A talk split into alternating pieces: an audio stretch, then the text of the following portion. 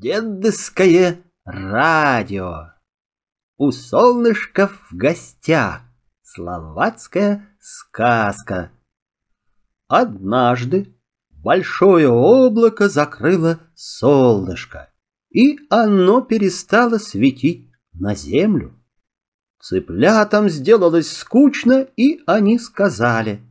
«Заспалось наше солнышко, пойдемте разбудим его». «Вы ведь не знаете, где солнышко живет», — сказала курица. «Куда же вы пойдете?» «Ничего, разыщем», — ответили цыплята и отправились в путь дорогу. Шли они, шли и увидали улитку. «Улитка!» — спросили цыплята. «Не скажешь ли нам, где солнышко живет?» Улитка подумала, подумала и сказала. «Нет, этого я не знаю, но вот на плетне сидит сорока. Она-то уж, наверное, знает». Подошли цыплята к сороке. А сорока давай стрекотать. «Куда вы, цыплята, идете? Куда? Куда вы, цыплята, идете? Куда?» «Мы идем солнышко будить. Может, ты знаешь, где оно живет?» — сказали цыплята. «Нет», — ответила сорока, — «этого я не знаю, но пойдемте, я провожу вас к зайцу. Он уж, конечно-то, точно знает». Увидел заяц, что к нему идет целая компания. Вытер усы и пошел открывать ворота. «Заяц, заяц!» — обратились к нему цыплята. «Мы идем солнышко будить, да не знаем дорогу. Проводи нас к нему». А заяц в ответ. «Пойдемте, я вас провожу к утке. Она живет на берегу ручья, она-то уж точно знает, как солнышко найти». Постучал заяц утке в окошко и крикнул. «Эй, соседка, ты дома или нет?» «Дома и дома!» — закрякала утка и выглянула из окошка. «Мы собрались солнышко будить!» — хором закричали цыплята. «Да не знаем, где оно живет. Не проводишь ли нас?»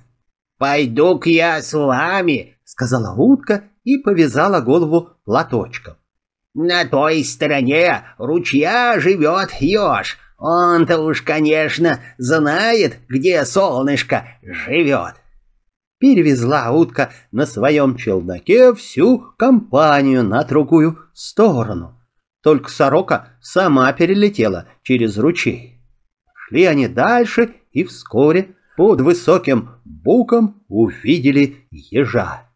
Тут сорока застрекотала, утка закрякала, цыплята запищали, заяц лапками захлопал. «Еж, еж, скажи, где солнышко живет!» А еж был очень умный. Он подумал, подумал, да и говорит. За буком есть гора. За горой облачко, над облачком звездочка, над звездочкой месяц, а над месяцем солнцев домик. Ой, напугались цыплята. Как далеко мы боимся, вернемся-ка лучше назад. Но сорока давай стрекотать, давай всех уговаривать и уговорила идти дальше солнышко искать. Добрались до большой горы и видят, на горе облачко лежит, отдыхает себе. Взобрались все на облачко, уселись поудобнее, и облачко полетело прямо к золотому месяцу. Прилетели они к золотому месяцу и говорят — «Месяц, месяц, не проводишь ли нас к солнышкову домику?» «Что ж», — согласился месяц, — «я не против. Пересаживайтесь ко мне, и я вас провожу прямо к солнышку». Вот и ворота солнышкового домика, только света нигде не видно. Заспалось, наверное, солнышко, забыло, что светить ему нужно. Тогда сорока застрекотала во весь голос, утка закрякала изо всех сил, и ежик зафыркал, а заяц палкой в окошко застучал. «Кто там?» — раздался из-за двери голос солнышка. «Это мы, цыплята, и соседка утка, и сорока стрекотунья, и заяц с усами, и ежик с нами. Хором запищали цыплята. Слышала солнышко, сколько к нему гостей пришло, и заплакала. «Ох, ох, что мне делать? Я три дня не умывалась, и теперь мне стыдно показаться на небе». Заяц схватил ведра и скорее побежал за водой. Притащил воды, и утка принялась солнышко умывать. Сорока давай его чисто-причисто вытирать. Ежик стал его песочком тереть, а цыплята начали прыгать и пищать. «Солнышко, ведрышко, выгляни, высвети!» Выглянуло солнышко из своего домика и весь мир осветило, все согрело. Вышла погреться на солнышке и на сетка. Посмотрела она вверх и видит, цыплята на солнечном луче вниз летят.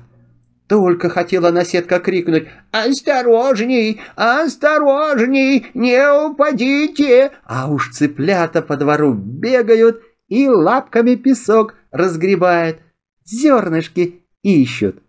Кто не верит, пусть взглянет, роются цыплята во дворе или нет. Конец.